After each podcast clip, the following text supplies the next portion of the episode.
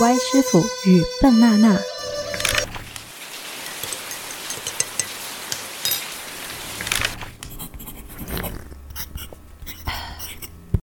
你我他的故事。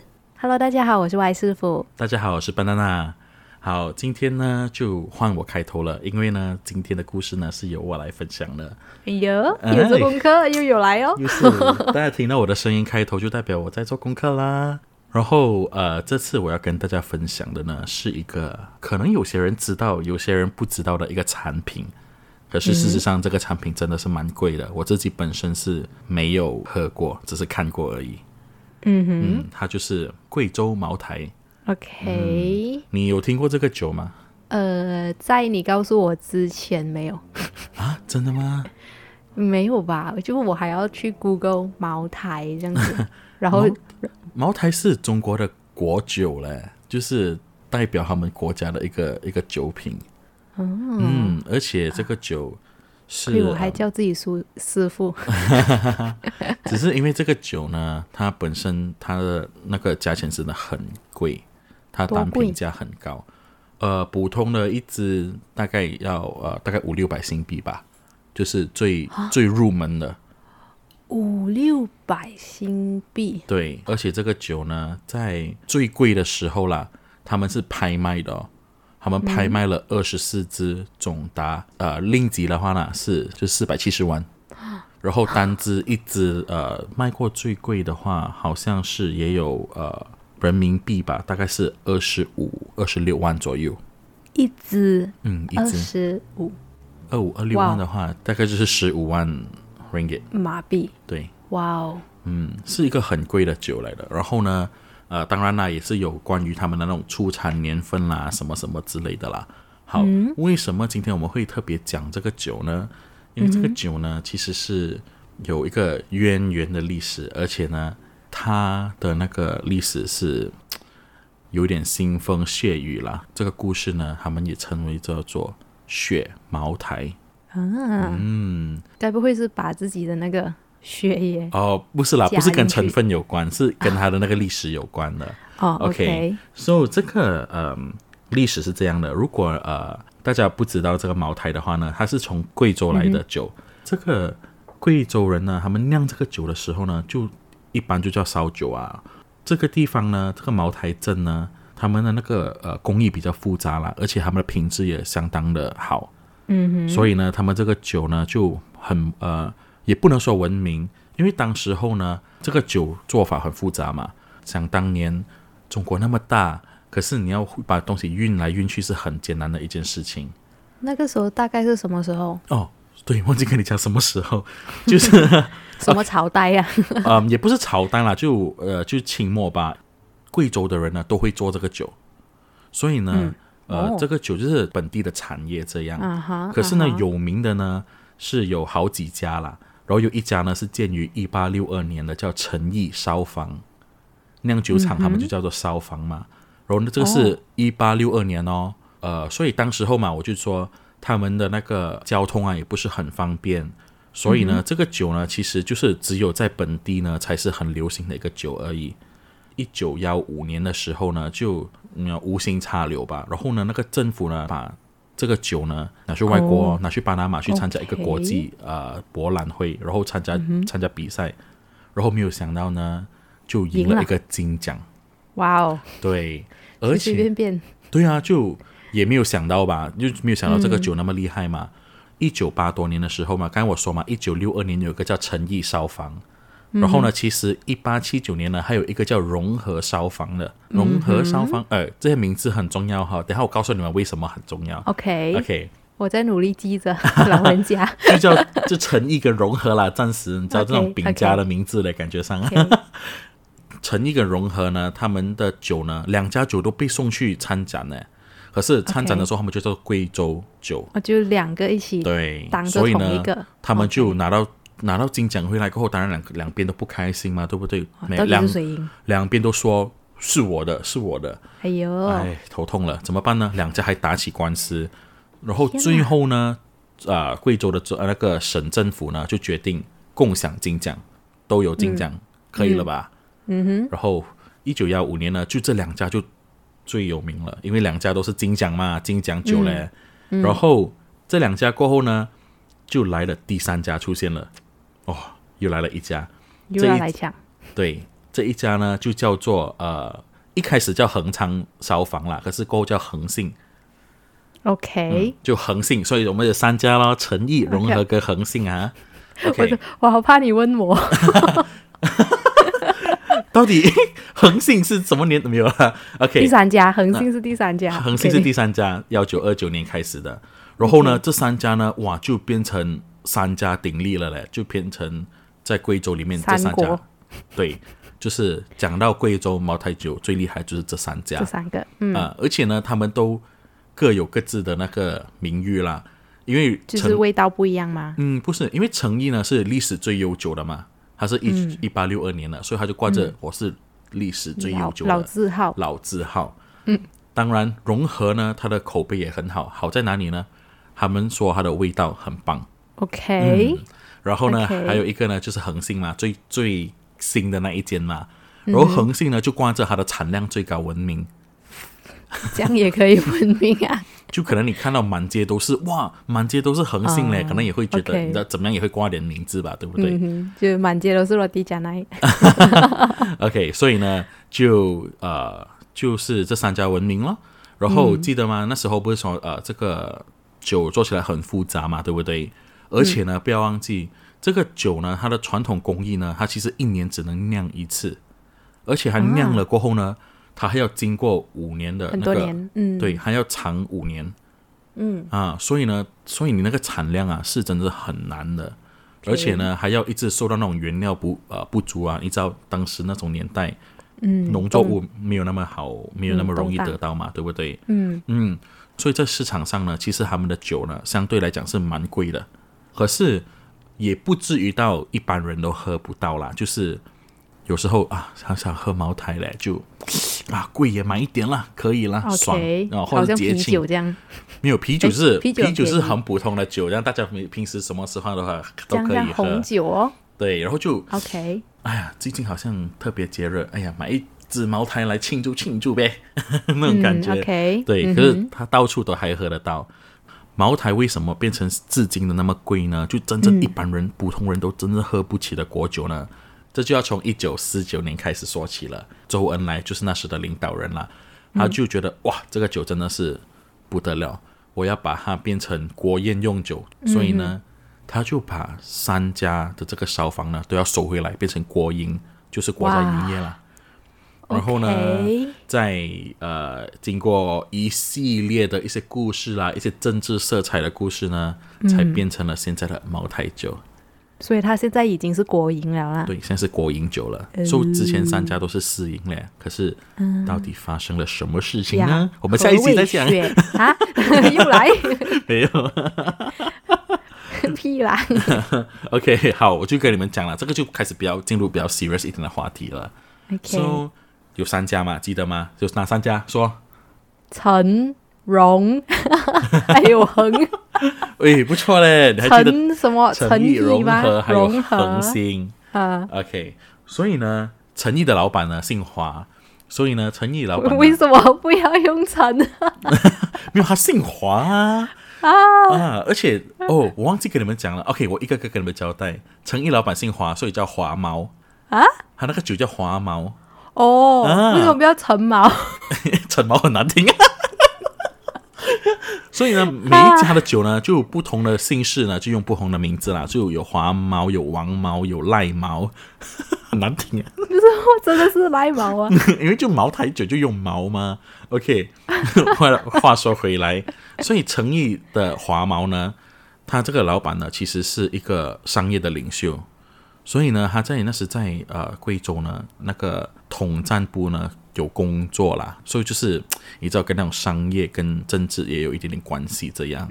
嗯，然后呢，那时候呢，他就因为顶着这个商界领袖的光环呢，被那个政府的劝导啦，开关引号的劝导下呢，所以呢，他就把诚意烧房呢以一点三元，一点三元那时候一点三元罢啊，了不，，一点三万元，不好意思，吓到我，一块 钱一点三万元，可是，一点三万元也很少啊。可是，可能那个时候算很多吧，很多我也不知道啦。嗯，然后呢，就以一点三万元呢，开关银号自愿卖给政府，哦，哇哦，嗯，自愿卖给政府。诶，所以呢，陈毅呢，那个八十九年的历史呢，就这样子寿终正寝。哦，对，然就后交嗯呢，给了交给了变成国营，然后这个华汶区呢，就是华老板啦，他也因为这件事情呢，就郁郁而终。哦，so 嗯 sad，近代他们有访问那那些姓华的他们的家人啊，他们说其实扣了税呢，大概拿不到一点二万，而且也不嗯够猜拳，就是当时的工作人员其实是蛮可怜的。可是如果他交给国营，嗯，他还是需要运作啊，然后他的员工也是需要继续做啊，只嗯，是这样我换就一个不老知道板了，吧。可能就是真的是国营，而且就真正的被全权被收掉，还是怎么样吧。可是哦他就讲说要拆散拆权那些工人哦，如果是这样子的话，基本上他就是全部都换了，他已经不是华毛了，到最后对他只是挂着那个名而已。对，因为呢那我他们把现在三家喝的嗯融合，他把三家融合变成国酒嘛，所以一定是三家都有不同的地方，然后把它融合起来。所以我相信现在我们喝的茅台跟当年的茅台也不一样了。嗯，然后呢 OK 其实这个华老板呢，他的结局呢是三个里面最好的一个， 天哪真的。所以，OK，我们接下来就讲融合的老板了。融合的老板姓王嘛，当然他就不甘心啊，祖传家业为什么要这样子交给国家，然后就变成私营国变营成公营嘛，对不对？嗯，所以呢，他就一直都不赞成这个东西。结果在一九五幺年的时候呢，他就被扣上阴谋支持匪特武装叛变。来来，我再我再重整再说一 次。可以把可以放分开讲。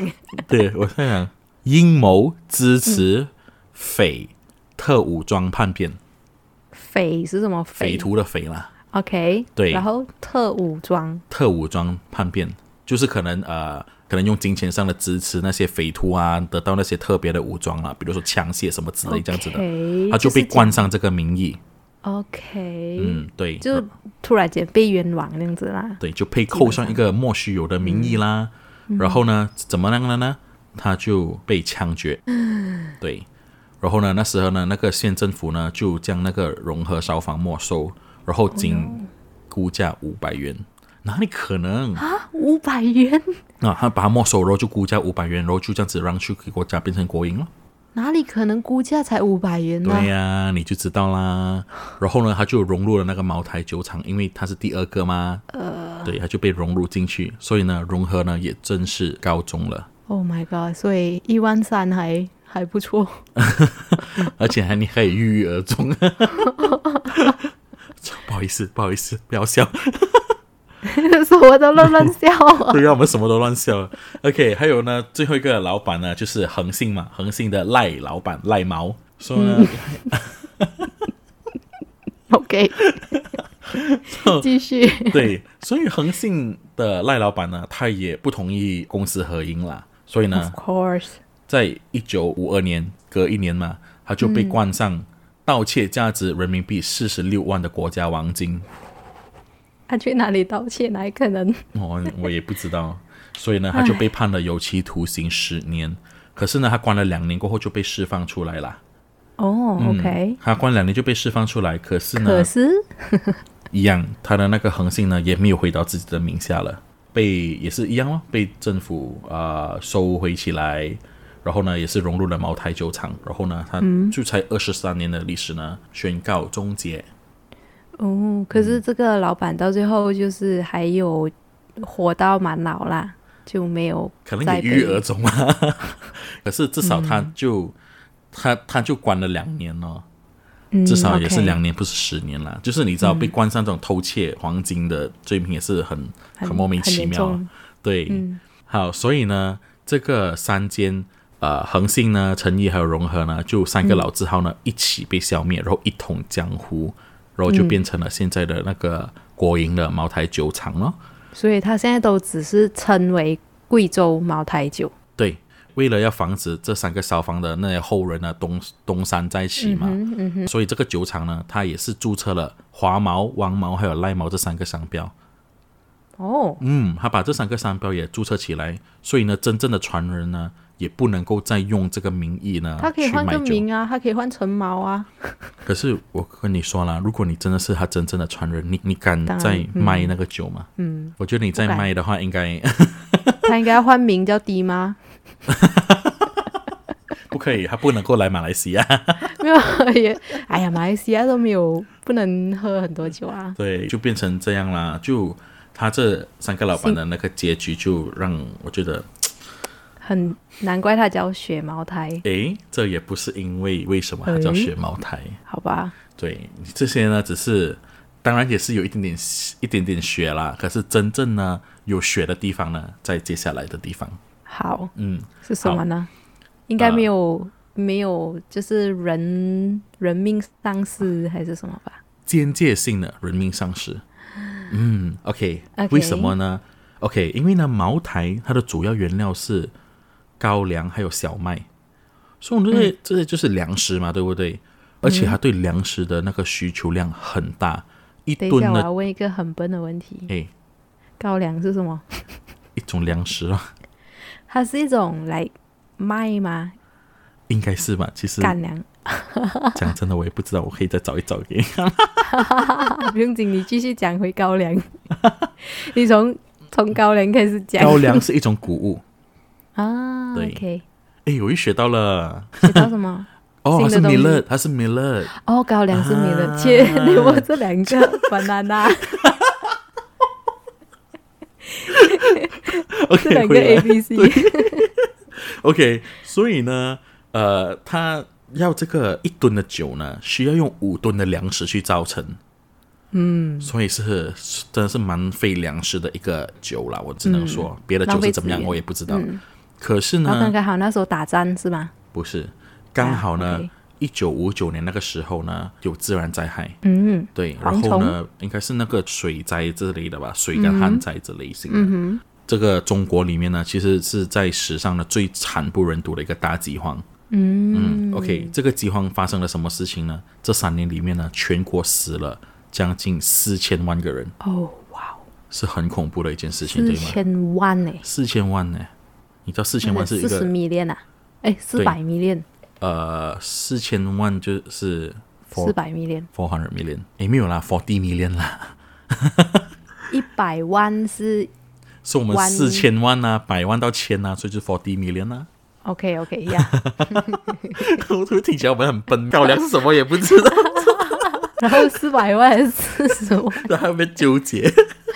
OK，so、这三年里面呢，就死了四千万个人哦。